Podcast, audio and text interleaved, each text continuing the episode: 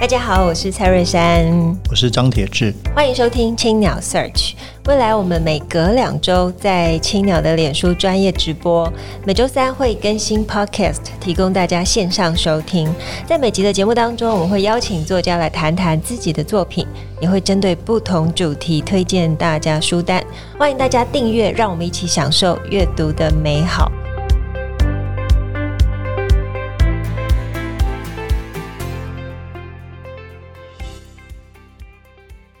各位听众朋友，大家好，我是蔡瑞山，我是张铁志，欢迎收听青鸟 Search，今天是节目第一百一十二集，然后本集是青鸟 Search 与二零二二台湾文学奖经典奖合作。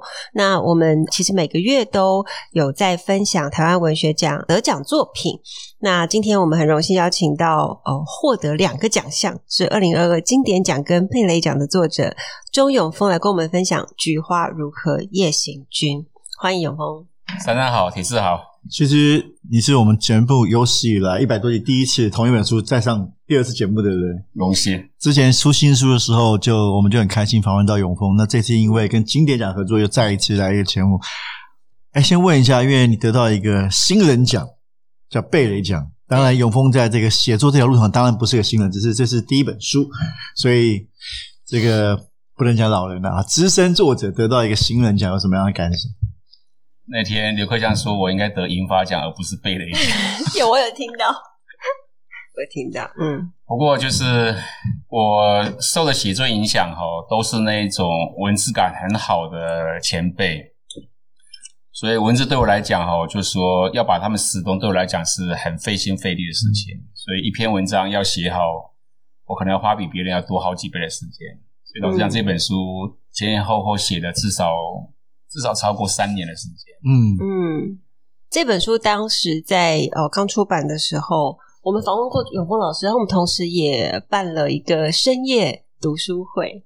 哦、呃，那地点呢也是在我们非常喜爱的盛大青鸟。那盛大青鸟，我觉得那真的是一个很完美的场地，诶是哦，有很美好的音乐。然后在呃那一场的讲座当中呢，其实刚好是铁哥跟你你们各自分享对你们很重要的哦，可能是独立音乐啊，还有这本书启蒙你们的音乐。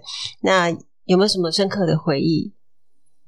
对，我觉得这种场合其实应该要有一些定期化的可能性，就是说定期。对啊，就是。你放音乐，然后谈人生、谈文学、谈各式各样的议题，我觉得这其实是一个很好的谈论方式啊。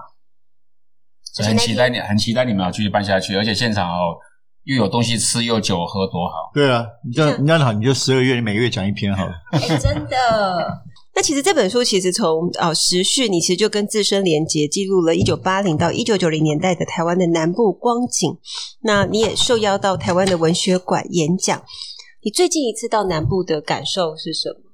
最近一次可能就是三个月前跟声响去台南市立美术馆去做分享嘛。嗯，哦，对，那个时候就是我跟声响去谈我们在台南这个地方所受到的音乐的启蒙。嗯，当然就是跟许国荣有关系嘛。嗯嗯，这里面有写到。对，所以去台南对我来讲是一个很奇妙的一个感觉，就是说从另外一方面来讲哦。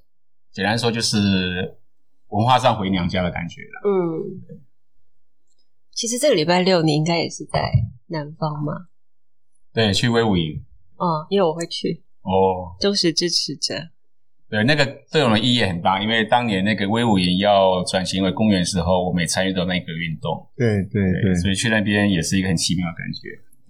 不过，其实不管是哦，永丰在书写音乐，那铁志其实，在那天的深夜读书会里面也分享了很多哦，影响你年轻时代的音乐。那可不可以请铁哥也跟我们聊聊？哎，你读这本书，你的共鸣是什么？就觉得怎么有人写文章写这么好，真的是很惭愧啊！同样是写音乐，这个不过因为永丰的书写是，我觉得摇滚乐是内化在他的生命里面，然后又他自己又。吐出来，在推他的对创作，就是说他的所有的歌词。然后我上其实上次有提到，譬如说书里面有专门一章写这个 Bruce Springsteen。嗯，那其实我也写过 Bruce Springsteen，那他是远比我有资格，因为我觉得那个对小镇青年跟跟城市的关系，跟现代性的关系，那像我们就是一个这个台北人嘛，所以我只能只能去想象 Bruce Springsteen 作为一个纽泽西小镇青年，因为他在 Bruce Springsteen 这个歌里面谈了很多，呃。都会对于他作为一种自由向往，或者汽车作为一个象征，想要到公路上，然后就可以奔向一切自由。那我觉得，包括永丰自己的生命经验，包括这个创作，包括这个像过去丰城业务，你都会看到那样一个在在大队旁边小镇青年的感受。当然脉络不一样，在声响乐队跟永丰作品里面，还有台湾这个经济转型的这个过程，那蛮有趣的。其实突然觉得蛮有趣的，因为你们谈的是其实从农业到工业。那在 Bruce Springsteen 刚好是去工业化，他从个工业小镇，然后后来小镇很多青年面对失业，因为很多工厂外移，所以面对的是不同一样的情境。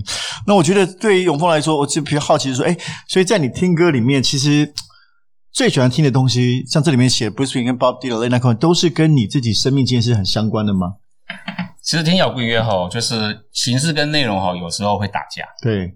就说哈，比如说在呃八零年代、七零年代末、八零年代的时候，我们其实疯狂追逐，比如说前卫摇滚，嗯，还有各种各种实验音乐，所以那时候有一点像是一种哈形式控。那所以那个时候哈，听到像 Bruce Springsteen 这种东西哈，老实讲形式上是瞧不起的，嗯，可是很奇妙哈，就是心灵又被他牵着走，所以后来逼得我不得不去想，就是为什么我心灵然后被他牵着走这件事，这件事情，嗯。而且，呃，后来铁志在 Verse 里面也有特别做了一个呃专题的采访，采访了申祥关于《牵到一把丝》，然后那张照片也是当时永峰在出这本书的时候有跟铁志聊到，哦、呃，就是你应该要去找那条路上，然后申祥呃站在那条路上之前的照片，好像是二十年前，对不对？是，其实那个刚铁之讲的这个 Bruce Springsteen 呢，其实对我很大的影响哦，是。写作方式的影响，嗯，因为 Bruce Springsteen 然后他的歌哈，基本上不是谈公路就是谈汽车，嗯嗯，所以那个时候我们在写这个《局外夜行军》的时候啊，我就很想要写公路之歌，但是我们的公路之歌不是开车，是骑摩托车。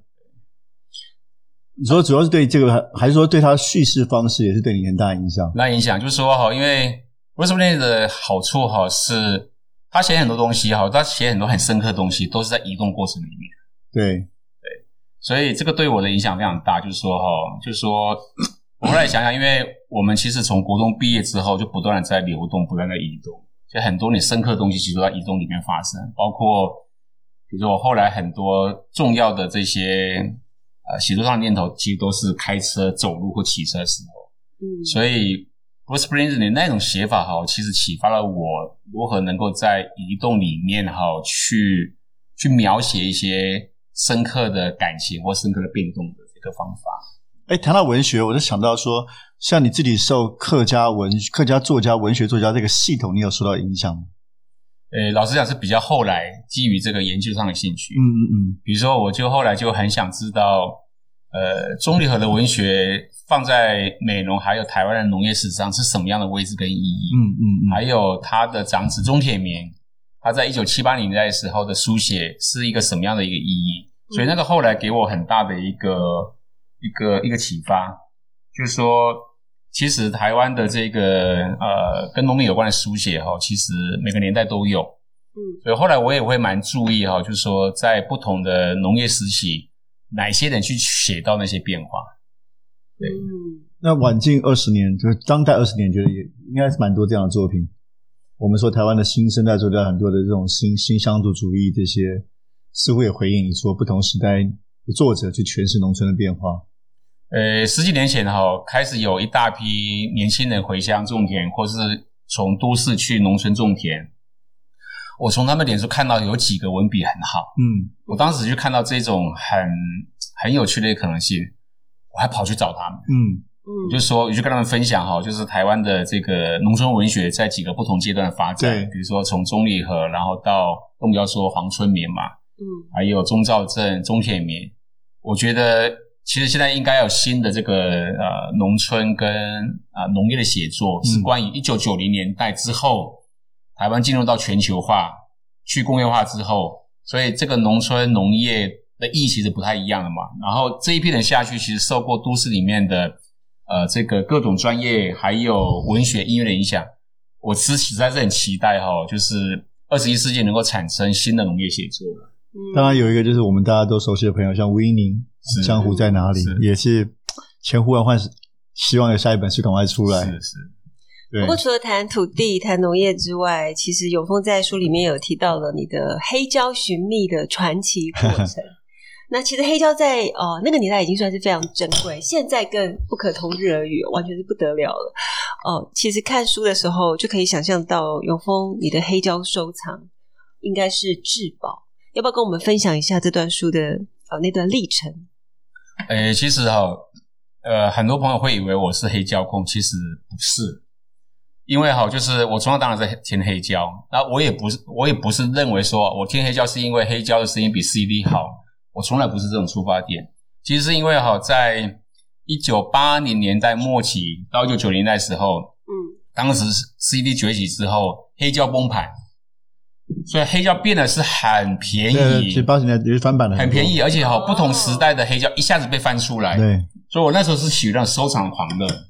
而且当时收这些黑胶啊，实在是很便宜。嗯，而且比如说，当时我去到有机会去到旧金山的时候，去旧金山最大的黑胶唱片行叫做阿米巴。嗯，阿米巴。嗯，堆在地上几千张、上万张，一张九十九 cent，一张一块钱，而且很多好东西，你收不收？当然收。对啊，全部搬回来了嘛？对啊，所以当时的话，我我有一次去上飞机的时候，我是买了两百张黑胶。天呐，两百张黑胶，应该被那个整个被拦住吧？然后去到那个长荣呃柜台的时候，他们说要额外跟我收这个货柜运费，一算出来吓死人。我就说这个其实自己专业上需要了。对啊，他问我说啊，你是做什么的？我说我是唱片制作人。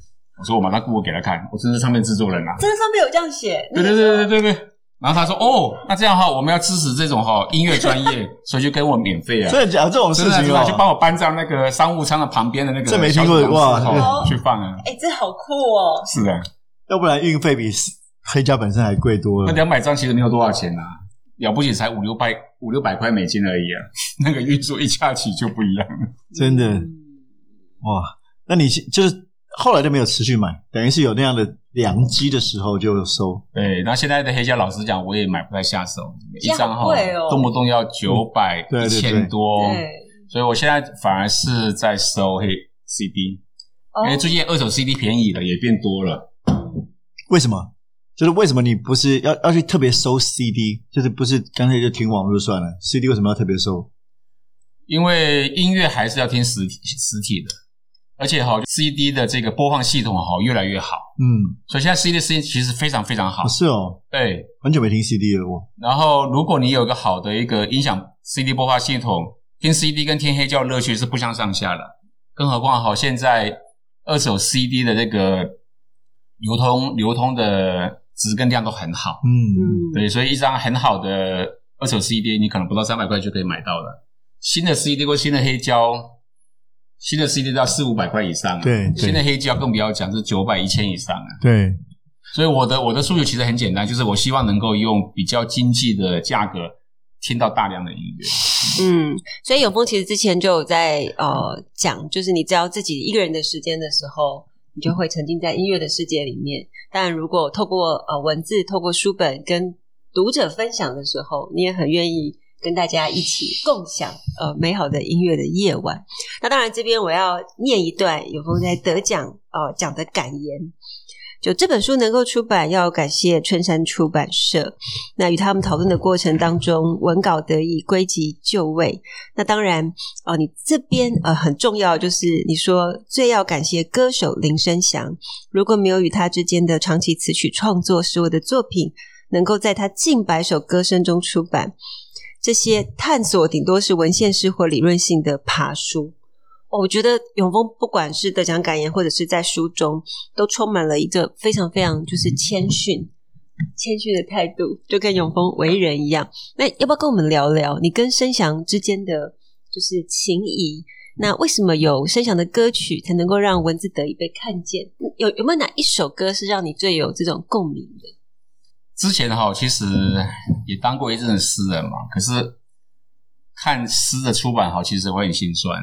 比如说，你登到当时我们最希望的联合或中时，你的保保鲜期八个小时不到啊，哇，就变旧报纸了，哦，八小时。然后你出诗集，你可能卖不了一两百本啊。嗯，而且那些诗号可能翻过就没了。所以那个实在是哈，就是连出生的机会都不太有。即便是哈，你花很多时间去孕育，嗯，所以跟生养合作哈，就是第一次那首歌是呃《夜行巴士》，被他唱出来的时候，那种感觉实在是非常奇妙。你就感觉哈，那些文字在跳舞，对对，那些文字在演讲，那些文字在演戏，对，就充满了各式各样的这个阅读跟聆听的可能嘛。所以那个魅力哈，就是强到让我知道说。这个才是文字真正好的出路，因为哈，在纸上面的时候哈，那个文字其实是纯粹的视觉的经验，而且是二维的。啊，变音乐的时候就变成是一个一个空间性的一个东西，所以那个那个那个才是很迷人啊。嗯，这基本上就是那个 Bob Dylan 命题了，是对吧？就是他得到诺贝尔文学奖的时候，大家在争论。那有人会说他的歌词就是因为被唱出来才有文学性，如果被所以我说，批评者会说，呃，如果他只是印在白纸上，可能未必有这么高的文学性，是会被唱出来。但是这又如何呢？呃，当他被唱出来的时候，他的确有新的生命力。其实他自己也知道，而且我自己有个曾经有个诠释，在我的书里面有说，因为 Bob Dylan 其实也是承继了美国的重要诗歌传统哦，从艾略特等等。那透过他的音乐，其实让那样的诗歌传统变成他歌词，又透过他音乐进入了。Popular 变成一个大众的或者流行的，的确让诗歌被解放出来了。我觉得跟永丰跟生祥合作是有这个异曲同工之妙，就是让文字的意义透过一个音乐形式被更多人可以理解跟接受，甚至欣赏，所以是非常有意义的事情。哎，不过这本书的呃得奖包含出版，应该会给你另外一个新的感动吧？因为你已经透过了得奖的证明哦，不断的再刷再刷，好像不只有歌曲可以让你的文字传得更远。哎，这个当然是额外的收入了，因为这本来出版时候哈，我没有想到后面这个事情。我想说，是对广大的这个歌友哈有所交代而已。嗯，就接下来可以出歌词集，还是诗集，对不对？接下来进化是什么？也有歌词集，是可以的，对不对？这个主意不错，歌词集下每天加一点的小注释，是，对啊，这个的确啊，提的时候没有错，我是其实很想出一本自己的词选。嗯，哇。永丰，你的而且你都有手稿吗？嗯、你都用手写的吗？呃，我是电脑写作的第一代吧。OK，对，因为我写稿非常慢，而且我写稿的时候哈，我容不许哈，就是有一个字我改过，我一定重写。所以一首诗我可能要写 N 遍。嗯，我写长篇的散文，或者是报道，或者是这个这个报道文学也是一样，哪怕是八千一万，我可能要写个十几次。嗯，这个对我来讲是很耗时的工作，所以后来开始有电脑，而且开始有手写板之后，对我来讲就是一个比较得心应手的写作方式了，所以我很少手稿。嗯，哇，所以永丰的创作能量正不断的在爆发当中，从唱片制作人、诗人，哦，然后接下来要变词人，永丰开始有无限的可能性。呃，时间残酷啊。能够留下来的只有写作跟创作而已，其他的已经不错。所以要多写啊，对啊。哎，顺便聊聊，顺便打个专辑好了。这新专辑这个出书之后，就出了新专辑嘛，《江湖卡不卡》。各位介绍一下这个专辑，在你怎么创作意念上，它是一个什么样的延续？呃，实际上对我来讲哈，就是说也不可能一直写美容，一不可能一直写农村嘛。是，而且就是。我其实很想写离开农村之后的这二十年来对我的这些影响嘛，然后用什么形式来写？其实这几年来我一直想，也没有想得很透，因为我实在是不想再写这种哈长篇叙事的东西，嗯，也不想再让声响唱歌的时候哈这么样的负担，嗯，我希望他能够用很简单、很轻松的方式去唱那些有趣、深刻，但是很诡辩的一些一些一些东西，嗯，所以后来。我慢慢写的时候，我就发现，哎，这个用这个江湖卡夫卡的这种形式来写哈，就是画龙点睛就可以了。嗯、其他东西就交给生祥，交给哈我们这些很很厉害的乐手。嗯，所以就会发展成哈这一张专辑，老实讲也没那个词里面也没几个字。嗯，然后可是呢，他们有很多的想象。所以这是你的写作新的一个方形式。嗯，因为哈，就是呃，我跟曾强这个合作哈，我必须要考虑到就是哈，我怎么写，他唱出来的时候，其实有负担死他，因为他是要用整个气力去面对这个东西。嗯，所以有时候他有好几次跟我讲说：“我说，你知道吗？我每次唱这个《封神一二五》哈，我是很耗精神啊。”所以那个其实也也点醒我，就是说，哎，那个早期也许可以，可是后面哈，也许青春的时候。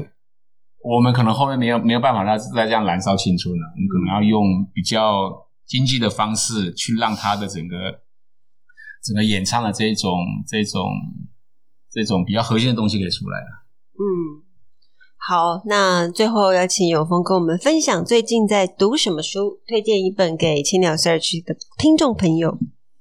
诶，我最近在读哈金，我几乎把哈金所有的小说都看完了。哇，是重读还是以前没有特别关注？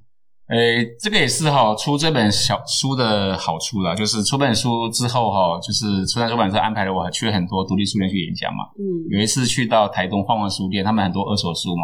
嗯，我看到一整排的哈金的二手书，我想说哈，这个避不掉了，得做功课了，所以我就把那书店里面的几本哈金的小说就买回来。哇，我觉得这个是以前该看我没有看的，嗯嗯，所以我是带着一种补课的心情去去去读，可是读了之后发现。哈金其实是哈，你从这个文学角度哈，你不管是从自然主义小说，或者从现代主义，或者从写实主义小说，都是很有趣的一个。对对对，对，所以我也想要想要了解这个人，所以我大概他全部的短篇小说跟长篇小说，那只剩下两本还没看完吧，其他的我至少已经看了一看了两两遍了。哇，那那你有什么启发对你？嗯，很多启发。我最近想要写这么一篇。就是谈哈金的写作的方法论。嗯，对，我觉得很多人会觉得，哎，哈金的小说也许跟其实跟台湾的文学的路数不太一样嘛。嗯，可是我觉得哈金的小说跟台湾的新电影很多类似之处。哇，这个非常期待，Verse 永远欢迎你，大作。真的，其实我觉得我也是有一阵子蛮迷他的，就是很喜欢战废品，然后等待的不用说了，对。对，那个应该是他的巅峰之作。是是，嗯，好，非常感谢永峰老师今天的分享，也欢迎大家用阅读来看见农村子弟如何投入社会运动，由音乐漫生出对土地的关怀，在台湾这块土地上唱自己的歌。那我们今天的节目就进行到这边，非常感谢大家收听青鸟 Search。本集感谢正成集团赞助器材。如果大家喜欢节目，可以在 SoundOn Spotify 跟 Apple Podcast 上面订阅节目，订阅回馈给我们五颗星，谢谢谢谢永峰，谢谢铁子，谢谢珊珊。